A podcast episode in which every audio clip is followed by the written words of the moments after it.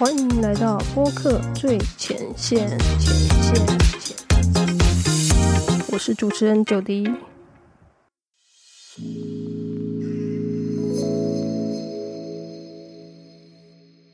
欢迎回到播客最前线。好，今天我们要分享的是邀访 Parkes 来宾前的准备工作。首先呢，呃，要跟大家分享的是，呃，六个准备工作。也就是说，不管你是要发出这个呃邀访的邀请信，或者是你跟他在正式录音前的这个期间，你的一些准备工作。好，那第一个就是频道简介或者是一个 media kit。那频道简介是为了让不熟悉你的频道的那些来宾，他可以比较清楚知道说你这个频道的主轴啊、方向啊，还是说你希望传达的什么样的一个精神。那 media kit。是一个比较完整的一个资讯，就是说里面不管是会包含你的频道简介，甚至可能也会有一些，比如说你可以精选最受欢迎的五集的这个节目，让你的来宾稍微事前去收听一下，哦，感觉一下你的节目的走向。那你这个 media key 可能也会哦，就是让你的来宾会知道说你过往的一些哦，都是邀请哪一类哪个主题的这些来宾。就是让他可以，比如说用一个 A 四纸，然后可以快速的了解你的频道的资讯，所以会有你的频道的简介，那会有你的数据，这可以看你有没有选择要公开啊。数据可能是呃下载数或者是收听数这些，那甚至你也可以把你的粉丝团或 IG 的这个追踪数也都列上去。好，那下一个就是录音的主题与方向，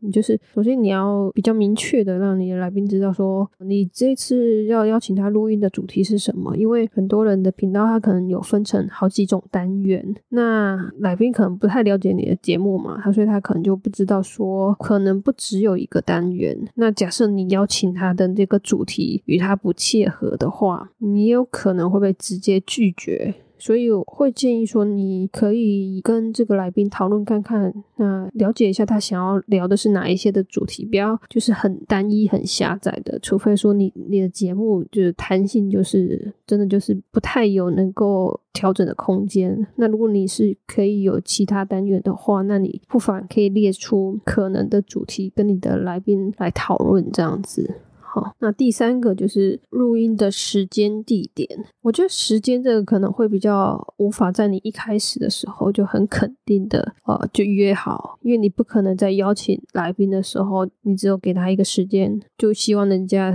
一定有空，应该不是这样子的，应该是会有可能你会是用即时通讯，就是 Line 啊，不管是 FB 讯息还是什么的，去跟他敲时间。可是呢，你可以列出的是说你有几。个偏好的录音时间可能是平日或假日，然后它时段是上午、下午、晚上，这样给对方去选这样子。那那个录音的地点，我觉得这是要事先告知的，就是你会选择在这个外面的录音室呢，还是说你会想要在小树屋啊，还是哪里？我觉得是事先要让呃来宾知道的。那下一个就是通用版的这个仿钢题目，这个会是很制式的这个仿钢题目，就还没有刻字化这样子。通常，我觉得在你还没有跟来宾讨论过题目之前，你还是必须要先出一版，就是通用型的，让他大概知道可能会有哪些题目。但是你可能要强调说，哦，这是一个初步的题目。那你希望可以跟他约一个时间，对，也就是我们的下一个准备工作，就是说你先提供了这个通用版的仿纲题目之后，那你要跟他约定，就是约一个时间，说，哦，那我们可不可以找一个时间在正式录音之前。花个可能十五分钟到三十分钟，哦，我觉得可能不要太久。然后你可以跟他出访，哦，有可能你之前提供的房刚已经是确定的，那你就是跟他先稍微过一下，就不要让他。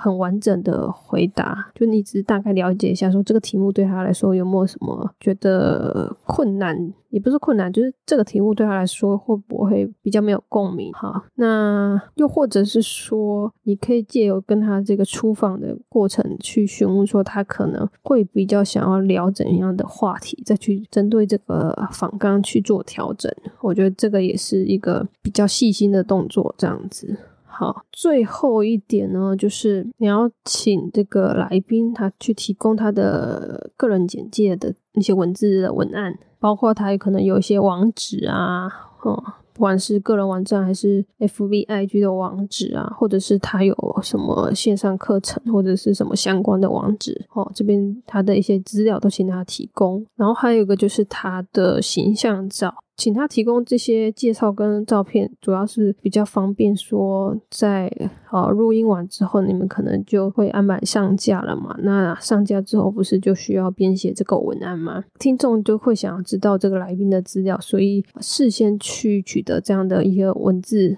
啊，一些照片，对于后续比较有利于你可以事先排成这个节目上架的动作，因为资料都到手了，才不会说哦，就是。还要再等来宾提供给你。好，以上我们今天就分享到这边。下集预告：Parkes 节目访纲撰写的准备工作，那就这样了，拜拜。